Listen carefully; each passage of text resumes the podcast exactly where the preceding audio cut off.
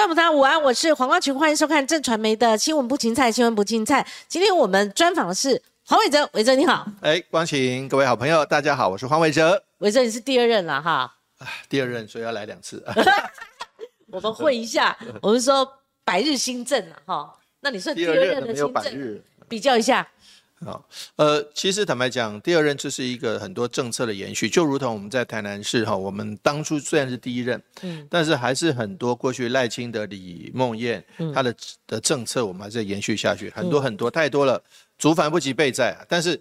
呃，基本上民众会期待哈，就是说不要说换了一个人就一百八十度哈，朝令夕改的，让民众也不也他会觉得不舒服啊。嗯，对。那你有几项亮点嘛？你们列为新任市长，虽然是第二任哈，我们也是好像把你当新人做哈，才刚取进来的新任市长执政一百天，有感事件部，你们列了。短短的六项，说实在，人家都洋洋洒洒的，对不对？你列了短短六项，你先跟我们跟其他我访问县市首长一样，第一个问题都开放性让你们讲个够，然后我们再从中挑这个重中之重，所谓的 OK 大三哈。对，我举个例子来说哈，第一个，我们台南市的，大家现在不是讲社会宅吗？柯文哲也讲社会宅，蔡英文也讲社会社会宅，我们台南的社会宅也有，但是台南的社会宅的第一户，嗯，是在我任内动工，即将在我任内完工。所以说，这个算是在居住正义上来讲，我们算是是跑到前面。好，第二个，我们台南，我们现在不是讲说这个呃，这个囤房税吗？所谓囤房税，就是说首名字你名下有几户几户的房子，它的税金会比较高的。嗯，在全国。好，在六都里面，第二个有囤房税的就是台南。嗯，好，在南台湾第一个有囤房税的就是我们台南。嗯嗯。所以说，在居住正义上，我们也是跑到前面，更不用提呃相关的其他，包括什么包租代管等等。所以，对于住宅的房，虽然你你们好像北部人朋友都会觉得说啊，你们南部都住透天啊，房价比较便宜。不过你看哦，我有去看过台南的房子哎，我去看过台南房子不一定啊。但是跟北部比，跟台北比起来是相对的便宜啦。我们你说。你说台北，我们我们现在好贵的了哈，贵的大概一平三四十万，三三十几万。嗯嗯。但是在台北三十几万是买不到的了，四十万只能买到呃深坑的深坑的深坑哈。那所以说这一类的住宅，那另外一个交通，我们台南市的在我任内，我们呃增加了相当多的停车位，因为台南是一个老古都，即将进入四百年，所以说我们台南的这古都的意思是说街道窄。好，房子不易拆，公共工程动辄挖挖到古迹，你就很难推动。所以说，我们的这个停车问题、交通问题，我们往往都被人家讲话。好，但是我们在我任内的停车位，第一任的停车位的空间呢，增加上万个停车位的空间，而且都不是在荒郊野外。你停车位设在荒郊野外有什么意义？哈，那是当然了，那是聊备也不用停了，对吧？所以说我停车停车位都设在市区，这一万个。那第一个。台南第一个在市区内的立体停车场，你说我们台南好可怜，你的立体停车场台台北市都看到不想看了。我们台南市的第一个立体停车场就在我任内。嗯，因为刚好那个时候碰到前瞻计划在做，我们现在至少有九个立体停车场在来施工，多一万个再加九个立体很多哎，一个立体停车场动辄就三四百个停车位，OK，好，所以我觉得其实，在交通的空间的改善，我们也在做。另外一个铁路地下化，你不想不想看台南台北铁路地下化已经有三超过三十年了，我们的铁路地下化是在我任内动工的，当然在赖清德、李梦燕任内是一直在跟住户。沟通啦，被抗议啦，对。但是在我任内动工了，哦，动工即将，如果顺利的话，会在我任内完工。嗯，那也算是我们努力的这个不，因为你铁路铁路地下化有什么意义？就都市缝合了嘛，不用说每次要横越都市就就就通碰到平交道，那也增加了行车的安全。所以说这些这些，坦白讲，我们任内有有在做。最后一个再提到就是呃这个。呃，污水下水道的接管率，这个东西一般很多人不会提，为什么？因为民众比较无感。为什么？因为你做污水下水道是做在地底下，就看不见。哦，你做路平哦，铺了多平，怎么样？怎么样？就要忍者龟了。对啊，啊，我们污水下水道在我当市长的第一年的时候是普及率是百分之十九。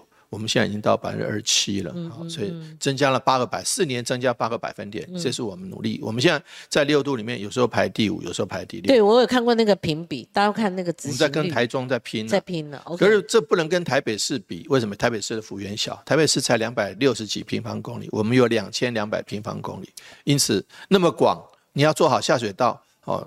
这个坦白讲不容易，就百分比就是拉低了。对哦，因为就是幅员广，对你幅员那么广，你要下水道普及，你要拉多少管线呢、对对，那所以那你弄下水道你看不见，可是你将来这这个日积月累之后，你就可以看到，哎，河川变干净了，嗯，比较没有臭味，哈、这些东西都是未来看得到，但是不是？我觉得这是前人种树，后人乘凉的基础建设，我们也愿意做，虽然没有掌声，没有人看得到，但是这我觉得是对历史负责。好，伟哲，你四年后要当八年用吗？因为你在跟时间赛跑，因为我们要画据点，要求立什么历史定位，甚至看在赖清德他马上要选总统的份上，份儿上跟下面立委。哦，或者再下四年的立那个市长接棒，所以责任重大。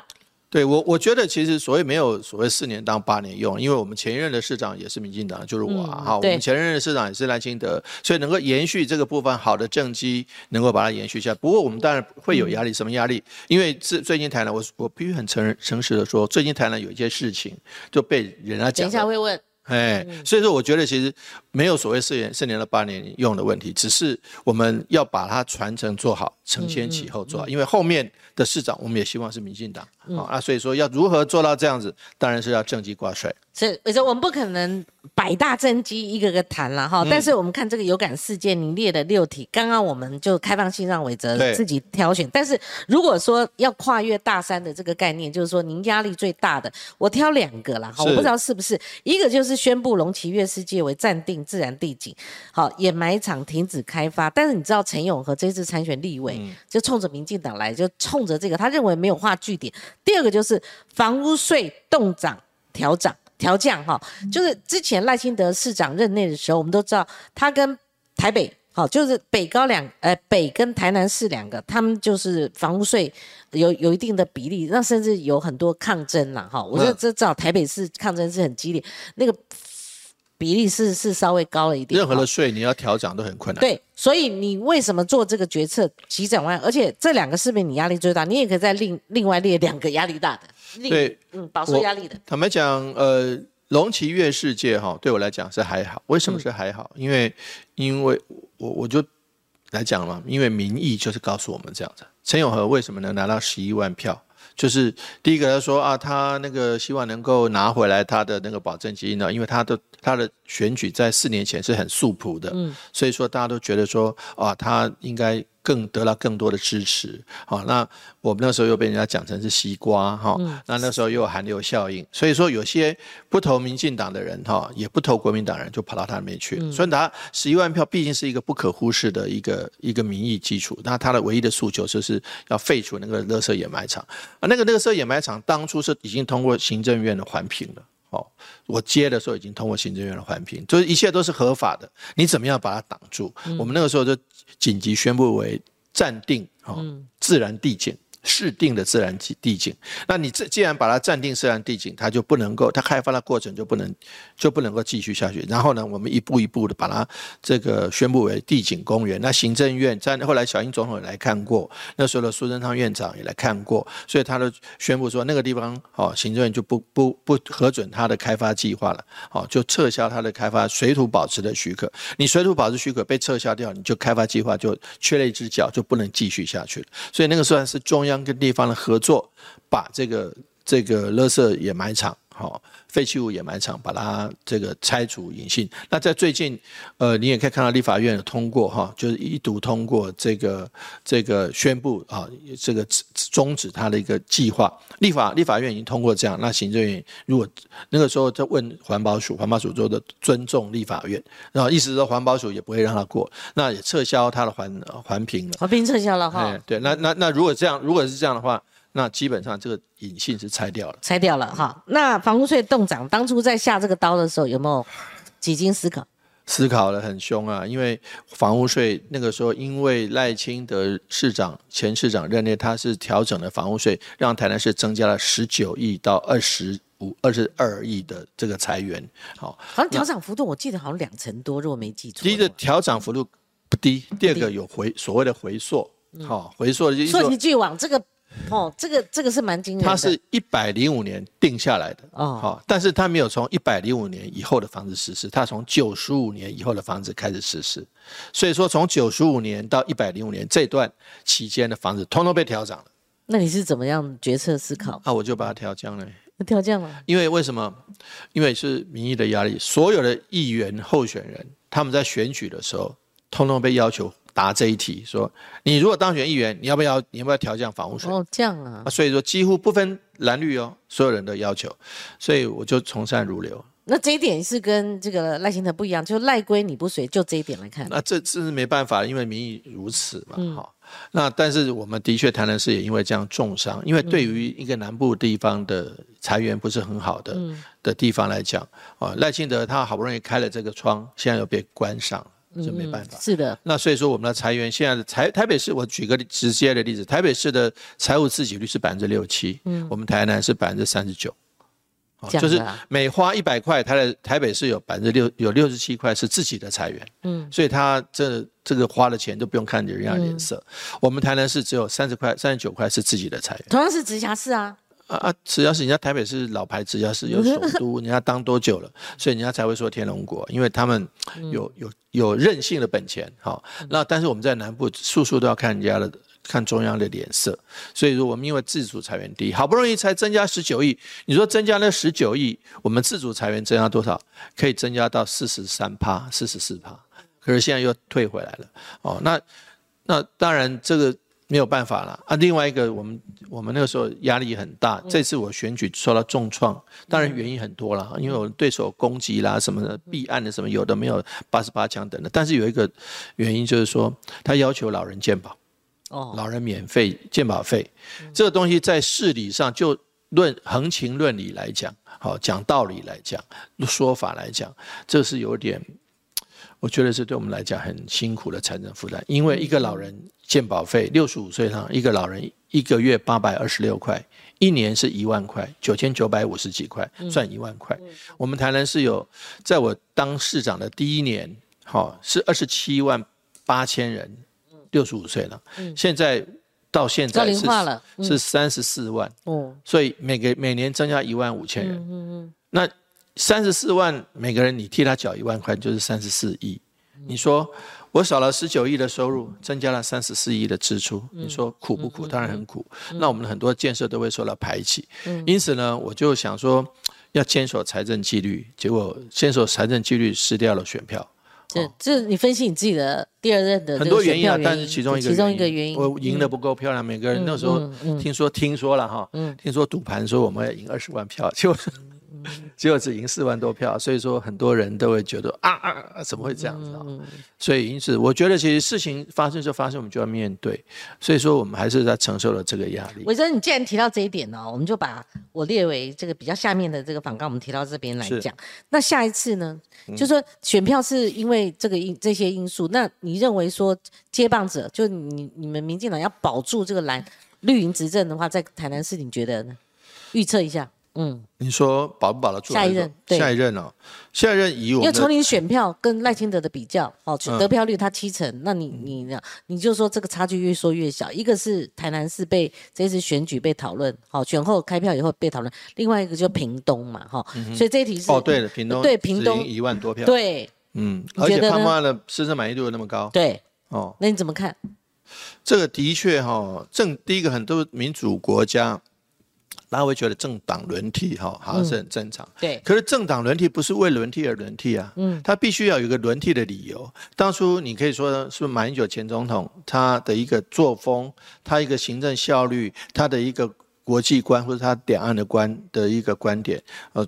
我觉得其实跟台湾主流民意有点差距，所以后来马英九呃八年任满之后啊，刚好这个蔡英文他就可以取代，可以赢。刚好国民党又有换柱风波，嗯，所以国民党换来换去，乱来乱去，那这个民进党呃刚好他的这个这个主要的的一个立场是站在台湾主流民意，所以民就这个二零一六年就赢了嘛。到二零二零年的时候，虽然民进党那个时候有蔡英文跟赖清德的这个初选的的争议，但后来很快就已经整合完成，而且团结。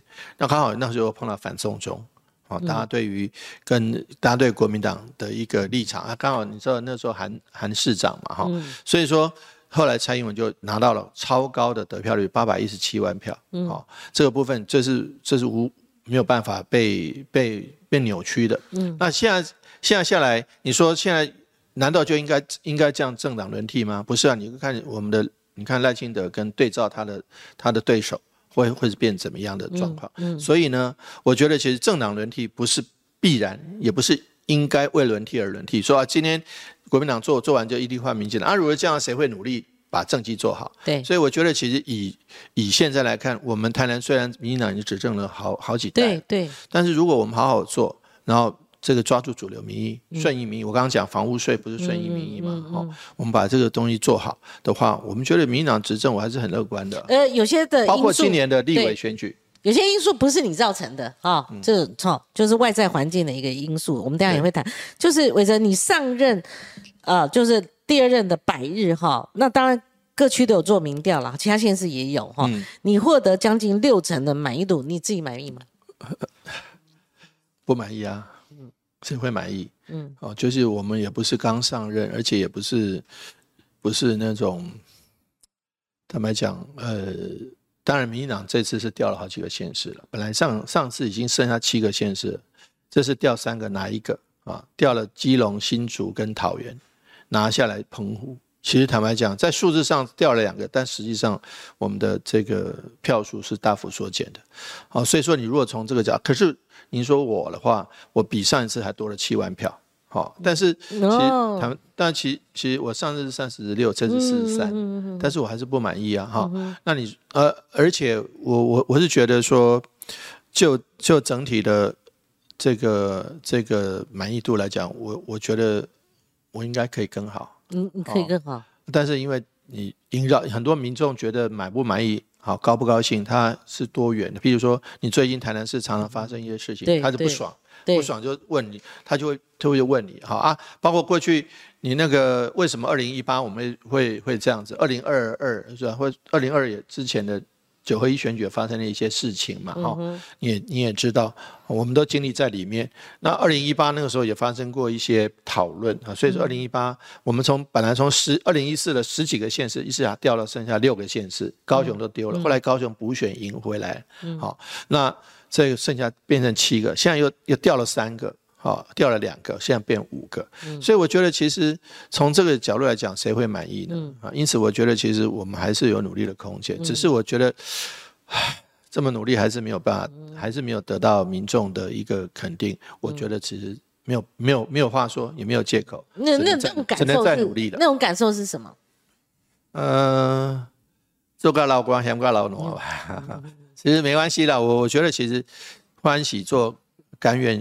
好，甘愿受了，我们就把这个、这个、这个，呃，自己的专辑做出来。好，呃，在这个呃城市外交部分，你第一任跟第二任比较呢，访日行的确很多亮点，我看媒体广泛的报道啦，而见到的那个成绩也比较高，哦，就是东京知事。呃，东京都知事，东京都知事，哈，小池百合子嘛，哈，其实这一次，呃，如果没有错的话，其实郭台铭我们就看他去日本是不是可以见到了，哈，呃，其实诶有有约法，我们就看看哈，就是那最近城市外交这四个字，因为侯友谊是潜在的总统候选人，他经常。讲城市外交，它怎样？就您的比较呢？城市外交等于我们广泛谈的国际事务吗？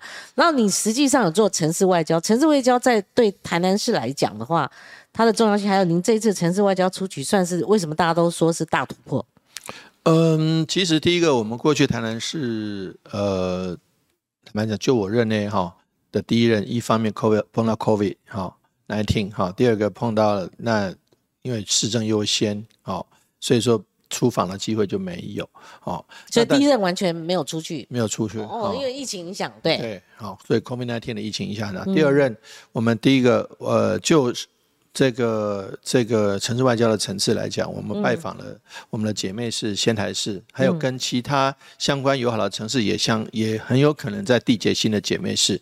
另外一个部分，我们也拜访了这个呃日本的国会议员，那也拜访了这个东京都知事。好，也非常高兴，我们相谈甚欢。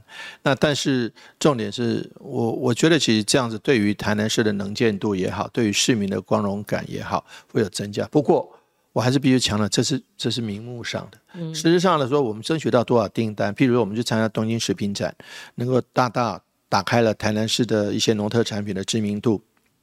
东京食品展是日呃全世界三大食品展之一，好，所以说很多国际的买家看热闹的也有，看门道的更多，那就可以就是说因为这样争取到订订单。那事实上我昨天又又开了一个，就封了一个柜，哦，这个出口了八点五吨的这个呃我们的果所以这个凤梨加工制品，所谓的凤梨切丁还有凤梨果泥这部分一吨的加工品。等于两吨的鲜果，因为你要去皮啊、削掉的那些东西，所以说你这个这个部分对于呃我们台南市的美食啦，或者是农特产品的这个出口有增加，有有实际的绩效出来了，这点我们是肯定，所以面子也要啊，比如说去拜访友谊城市，里子也要，我们争取更多的订单，跟跟呃受到。可能将来有机会的话，会争取更多的访客来台南，是这样的，我们会这等于有实质上的收获。是，那伟哲在这个行前哈，就是我看到特定媒体报道，就是刻意的把你跟那个议议会团拉在一起，你要不要趁机澄清一下？然后就是说，哇，你们这时候出去，哇，你们还老相好，那你们这个福会一家，然后你这个他们有正副议长贿选案还在司法侦办当中，你们就不顾哦外界的这个眼光，你们就一起去。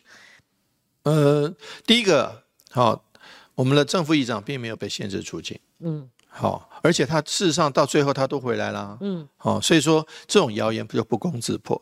第二个，我们为什么会跟他们去？其实一起去，其实坦白讲，我们到日本之后，议会有议会的一个访问的路线，我们有我们的访问的路线，啊，所以但是有一个重叠的地方，就是我们到第到日本的第一天。好，就是说，我们跟我们的友谊城市仙台市市长，他有办一个晚宴。嗯，晚宴的时候有这个，我们都是一起。那那也没什么，那就本来就是我们的友谊城。那主办单位听说是个别邀的，不是你们然后要去，然后把他们带去的是吧？不是，主办单位是旅行社，旅行社是那个旅行工业哦，旅旅行工会啊，旅行工会他们要开开开拓这个航线啊，台台南仙台的包机航线，那我们就借着。这个搭这个包机首航，嗯，一方面去拜访我们的友谊城市，啊，我第二天就到东京去了。你刚刚说的去拜访东京都知事，我第二天就走了，第三天就回来了。嗯，那议会他们有他们的路线，他们拜访了五天，他们走了五天，我们走了走了三天。另外，我们的台南市的观光旅游局，他又走他第三条路线。对。所以说，市长走一条路线，也不能说我们把观光旅游局，哦，就是就是不跟，为什么要不跟他同一个路线呢？每个人每个人有他的一个路行程规划嘛。嗯。所以我觉得是这种这种部分，你就可以看得出他很明显的浮躁痕迹，是想要去把你们拉扯在一起，去泼脏水啦，或是说哦，去故意去把台南呃这个负面化。我觉得啊，这个负面化有什么原因？嗯，一定有的嘛，因为这个台南是赖清德担任过市长嘛，啊，他的。政治上的一个一个参与的过程中，台南是他的非常重要的经历，因此啊，对手当然一定会想办法去在里面没有枝也要扎出枝，没有东西没有洞也要挖出洞来。嗯，伟哲，你认为说呃九合一大选，甚至在选前就是八十八枪哈，嗯，那一直延烧到选后，那赖清德他要呃参选这个党主席的时候，他有。从北到南下乡嘛，哈，那时候也正是所谓的台南它的本命区黑金哈。这个议题哈，盛嚣尘上的时候，哦，你知道那谢龙介要公告哦啊，怎么样看来看去？那尤其又有正副议长贿选案，这个正副议长会长它不是一个点，它是一个面的一个问题。那牵扯出去又扯到他的金主哈郭在清，他过去跟你什么做过什么职务？他是你竞选团队的谁？然后他有废炉渣又牵扯到市市府。那我先开放性来问，你认为台南市的黑金问题？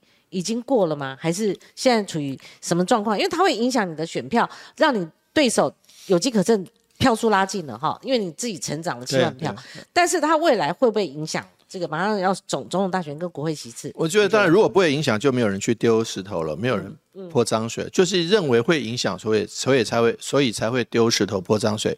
你你记得那个时候的呃，蔡英文在二零一二年选举的宇昌案。嗯，余昌案不就是这样子吗？到最后证明是是没有这回事的。结果选举结束了，蔡英文，你说蔡英文的这个形象有没有受损？一定有的。嗯，所以我觉得其实从这个这个时候，过过去的宇长案到现在的一些案子，我觉得其实当然就是人家刻意的泼脏水啊，泼脏水。你刚刚讲到去仙台的哈所谓的议会团跟市府团，也是有人故意要这样做。嗯，至于我我很很简单的说，呃，不管是卢渣，嗯，不管是光电，其实我们都要尊重司法的侦办，正包括正副议长会选。证据到哪里就办哪里，而不是舆论到哪里，或者是造谣，或者是说所谓的这个这个，不要说造谣了哈，我们因为我们要尊重媒体这个司法办案，而不是媒体办案，有些。名嘴或特定的这个媒体，他就一定要把你讲成已经好像言之凿凿哦，证据确凿啊，然后就已经要喊打喊杀了地段的阶段了。我举个例子来说，刚刚之前不是讲说那个这个所谓的八八枪如何又如何，结果后来发现八八枪跟之前的王文忠的关系，那王文忠跟谢龙介选举的关系，王文忠跟国民党的关系，这是很清楚的。嗯，那结果我结果那个时候。讲讲这些话的人说八八枪怎么样怎么样黑金怎么样怎样的那那怎么不出来讲？那你说了八八枪是一个治安事件好，不要讲政治事件，治安事件当然要要要办，而且已经抓到凶嫌了嘛。好，那相关的人等该羁押也羁押了嘛。好，那就尊重减掉再办。可是相对的，从那段时间到现在，不管是不要讲北部了，全台湾发生了多少枪击案？就如同两天前台北市不是发生了？这开十五枪，知名的这个媒体人啊，那个还不是制作人，制作人，嗯，好，那凶嫌还不跑掉了，嗯，那怎么不说呢？他，那个如果就治安论治安来讲，还有桃园还不是有人把当街哦，就把那个黑道老大，人家在倒垃圾就把人家开枪，凶手抓到了吗？也没有啊，所以，我我觉得其实当治安的事件，我们不是说治安的事件发生是应该，当治安的事件发生，我们就用治安的。的角度来看，而不是只是说哦，台南发生八十八枪，哦啊不不得了，皆约可杀。哦，北部或哪些地方发生的枪击案就没关系，当做没看到。我觉得这个标准未免差别差别。我觉得他可能是一加一加一的问题，就譬如说他先前有郭在清，好，他辞掉你们。呃，国民民进党的党子，然后他又爆发八十八枪，八十八枪弹最多是陈廷飞，哦，然后又有后面的正副议长选举风波，然后正副议长贿选案，然后议贿选案的这个层级升高，因为从交保金额可以看出来，所以它是一个组合餐，好，所以造成一个既定印象。印象对，伟哲，你你觉得那那我还有市府就出了一个那个一锅粥局长。一锅就一颗老鼠屎坏一锅粥，而且他在其他职务前还没到台南市政府就已经有相关的风声了嘛，哈，有相关的这个记录了嘛，哈，那所以你们主动移送，主动移送的嘛，哈，他也被人家讲说，也被人家讲，呃，对，那我的意思说，说什么什么还要把他升官成副市长，有没有？对对，那时候很多这种风风雨啦，所以伟哲你怎么看？呃，不一定有你市府的角度看，那也未必全然用你是民进党的一份子来看。你中观就是说，选民他心里会怎么看台南市这样的既定印象有没有消散？如果没有的话，你的责任在哪？当那个赖清德到你们台南把你叫起来的时候，第一个就把你叫起来。我记得那个身上还有抱别的东西，你站起来那时候那一刻好的感觉，还有你你你现在怎么看看待那个几个月前吵的那种沸沸扬扬这种事情？当下是蛮意外的，当下，但是现在回想起来，我可以了解。赖副总统那个时候的心境，你说他把你叫起来那个时刻，你也很很那时候意外，蛮意外的。市长站起来，你站起来，站起来。我说好，我的同学我在看，又不是我干的啊，对不对？那但是但是，我觉得其实现在你回想起来，我可以了解他那个时候的心境。嗯，他的时候就说，我作为一个要参选党主席的人，我到各处来听。嗯，那为什么台南市在我过去当市长的时候，啊，我的满意度这么高？那为什么现在会变成这么多事？好，所以他会觉得说，我们需要更多更多的努力。好，尤其民进党那个时候刚刚刚碰到哦大败，那有有当然有媒体人会讲啊，那其他县市有人都选输了嘞，好，那有人只赢一点点而已嘞，那可是他们也没有发生八八枪，他们也没有发生什么。可是我我你如果问我就我个人来讲，我是不会去找理由的，毕竟发生在台南。我不用去跟人家讲说啊，别的地方如何，别的地方如何，我只要顾好台南，因为别的地方的事情是是非非、风风雨雨，不是我能决定的。但是我必须承认，就是说事情发生在台南，我们就要面对。所以我刚刚讲八十八枪破了案了，好，凶手凶嫌找到了，然后这个呃正副议长案，好，正副议长呃现在也已经呃侦查告一段落了，现在就看司法司司法的路怎么走，嗯，好，然后接下来就是看审判嘛，哈，接下来要看这个这个呃包括卢渣案，卢渣案也已经起诉了，起诉之后就看法院怎么样怎么样去判，所以一切都并在整个起诉的过程中并没有被阻挠。在整个审判之中，也不应该被干预，那就让让这个审判走走到一个程度。如果做了什么事情的人，好，然后他就要去面对啊，面对司法啊，面对司法，司法。去面对全民，司法给全民一个交代，然后这个这个呃相关的人等，嗯，要必须在法官面前啊，我觉得其实这就是民主，这就是法治。如果我们的民主跟法治受到干预的话，或者说用一些事特特定的事件想要影响我们民主的程序，譬如说明年要选总统、立委了。好，有些人就开始哦，怎么样又如何如何啊？等到像像二零一二年的时候，余昌安，等到选完了之后，又又又没事了。所以我觉得其实这样子不是一个民主应该有的。那我相信台湾是一个成熟的民主政体，好，所以说应该民主国家，所以说我们应该是民众已经看多了，嗯，所所以应该是这个能够做出正确的。呃，决断才对。我觉得这个，因为赖清德他升任主席以后，他有推排黑条款，我觉得这也是他自我清除路障的一个做法了哈。他有那个学伦啊，学伦学伦案件，当然他有清一清了哈。当然就是某种程度，呃，我觉得党主席做会比呃就着一个呃台南市长哈，我觉得这比较实际了哈。那另外我在过年期间我去拜访这个陈明文，好陈立伟哈，哦，对对对，他现在也交办。没有没有，就呃，因为也是跟有机会来台南，哎，就是阴错阳差，我们俩就见了面了哈。他是有提到是说，当时候民进党协调，其实上一次也是他，可是这一次他就也也觉得力有未逮了，因为他就问说是要和还是要战？哈，那可是比较倾向战的时候，他也不阿斗了哈。那后来是交给你去协调吗？因为因为当时候就也也蔡依瑜在我们节目也有讲到，其实当时候发出。警讯的时候，其实应该是蔡跟赖高层来做。有关这点，要帮我们补充。嗯，你说议长吗？哈，对，议长，议长当时候选举的，这这这可能呃，也不是你这个层级可以处理的吧？哈，如果要处理那个复杂程度，那我顺便把下面这一题问掉了，就是说会不会跟郑国会哈，呃，跟其他派系历来哈，嗯，呃，在台南。我讲哈，譬如说跟新潮流系哈，就是派系之争势如水火，这个是某种牵动台南的政治走向以及正副议长案的核心的问题，真的很严重吗？我先讲结论了，民进党的派系哦，自古以来就有了，从创党甚至成立政党之前就有了，嗯，所以说呃派系存在应该被视为一个常态，好，但是派系中人哈。应该了解一个事情，很多事情合则两利，分则两害。嗯，那我不是派系中人。你刚刚讲到，不管郑国会或者是新潮流，我都不是。嗯，但是我我觉得，其实如果跟陈委员哦，陈明文委员哈来比较，他是二零一四年的的督导。嗯，好，那二零一四年那个时候，李全教选上了。嗯，好，而且民进党内有人跑票。嗯，好，那二零我是二零二二年的督导。好，二零二二年民进党的。的票票票入柜，所以如果督导的的责任是在于维护党籍的党团的成员每一个票每一个人都不跑票，我相信我我达到了。嗯哼。但是如果当然这个不跑票的原因是在于说用目的是在于希望本党的提名人能够当选。嗯。包括二零一四年那个时候，民进党选的比现在好。嗯。民进党，我我我给大家一个简单的数据：台南市议会有五七席，好，二十九席过半。二零一四年的时候，民进党。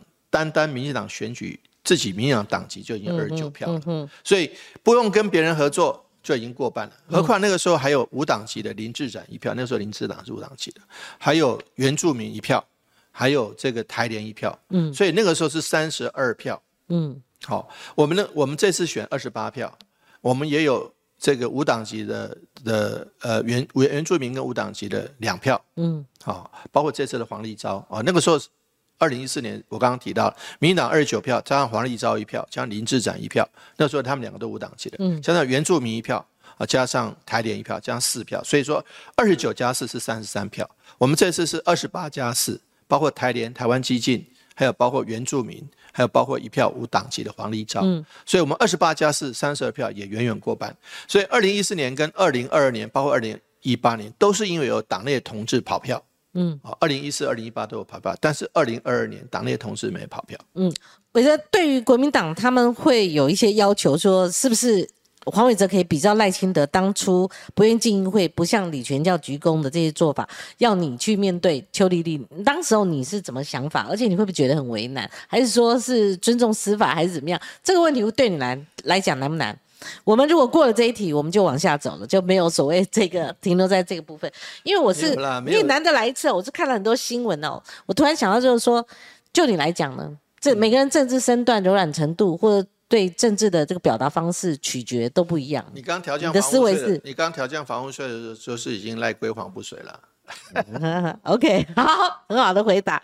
那因为我们时间有限啊，所以我们也呃来谈一下，就是说呃明年的这个所谓的总统跟立委的选举哈，我看到有个新闻，就高雄市陈其迈就整个哈这个一排人这样站出来，他说我们整合成功了，有点像零八年国民党要拿回政权的时候。报道，我们准备好了，有点那种气势。就台南来讲呢，你们你们有要负责整合吗？整合成功吗？另外就是说，这相关新闻，呃，立委立委的部分，就是说陈其迈可以扮演一个什么母鸡台南高雄的角色。可刘世芳。对，不连任，我正要讲了。可是后来，昨天哇，新闻很震撼，大家都打震撼弹。哎，怎么那突然刘世芳他已经登记了，他突然以健康因素退出哦，而且不知道他到底什么情况哈。所以以台南的状况呢，你你看呢？我觉得其实这个县市首长作为母鸡来讲，你跟议员来讲密互动比较密切。嗯。好啊，跟立委来讲，我们是一个伙伴关系，所以你如果苛责陈其迈市长说他什么整合成功不整合成功，其实我们首长都只能对于立委参选关心他什么样子。举个例子来说，这次我们台南市也有初选，有一个选区有初选，嗯，但是相对在党内在协调的时候，那个时候呃，秘书长许立明也去了，对，啊潘孟安呃也去了，好，那我也去了。但是两造双方要选立委的两造双方坚持不让，嗯，有什么办法？嗯，你也不能强迫他。哎，那个党主席的比较要费工哈，党主席的责任的哈。啊，对啊，党主席也不能够影响他的权益。党主任，党主席只能说，像那个现任的立委不不建议他参选，诚信条款有没有？嗯啊，那是后来果然很多现任议员后来就不参选了，因为有这个广有主席有中常会的决议。有主席的要求以及民意的支持，因为民意都觉得现刚选上议员就要投入立委，对，除非是监会选区，要不然是不鼓励的。而且要跟国民党因集体绕跑的现场 PK 嘛，你们如果也是这样，那都打平了。对，所以因此很多呃本本党的现任的议员本来已经有登记出去，后来就纷纷被劝。嗯，好啊，被劝，后来他觉得 OK，他可以愿意退出。哦，好几个，我们今天就处理了。好，今天中场中执会处理。那但台南没有这个问题啊，因为一个是现任的立委，一个是非现任议员，两个在，所以我觉得其实如果说要去讲苛责高县市长或者高雄呃起起麦麦麦，我觉得麦麦他已经用尽了很大的力量，把现任的议员好跟他说之以理好。啊，动之以情，但是没有为之以武，哈。这个你你赶紧加也好。那所以说，所以说他已经有相当大的努力，因此我觉得这是肯定卖卖。反正台南相对单纯啦，哈。那伟哲，我你以前也担任立委期间，你也跟嘉瑜同台，也跟王世坚嘛，哈。你怎么看这个？用一个政治人物角度，就是说，你怎么看高嘉瑜现在面临的处境，以及王世坚他还是哦对对上了这个何志伟？这你们民进党家务事，而且你今天去不是去中常会了，对不对？啊，对不对？中执会对，有党内活动，你某种程度你也是有有有有出席的，对，有参与。你怎么看呢？呃，这变新闻焦点的哇！每天大家这个连续剧啊，啊，对于撕心裂肺来讲，呃，我们 其实我们的我们的这个这个志伟跟那个王世坚呃两位好的的这个努力拼斗，还算是在一个相。相对一个友善的环境中，对比之下嘛，哈，那高嘉瑜你就不用评论了。对，好，那最后一题就是说，呃，未来这个大战嘛，哈，大家关心的就是，哎，耐心的跑起跑很早，哎，国民党还在那边乱嘛，哈，还搞不定到底是呃侯或者郭哈，你怎么预估二零二四的选战？你对侯的评价？如果昨天就我们预预录哈，我们就是这个应该是上个礼拜了哈，就是说侯友谊就被大家一点一滴，就后来已经到嘲笑解构，被大家解构了。看透了嘛，嗯就变成嘲笑的阶段，而且他民调一直在崩嘛，哈。那郭也暧昧不明嘛，哈。他虽然有宣布了，可是党中央对是不是要让他出演不知道。那这一站沙卡都对赖清德来讲相对单纯，而且他现在在在在跑，在台南他怎么跑？我跟你讲，那个手手法都很细腻啊，对，我一定呵呵攻歹击。我一定好好说，我觉我觉得我不攻击别人了、我但我我我觉得我对赖清德来讲，他是有国际观，嗯他有基层的政绩，嗯好、包括立委，好、国国代，好、包括市长，他的资历，嗯好、从政经历非常完整。他有中央跟地方的这个政绩，好、他有行政院长，好、担任现在担任副总统。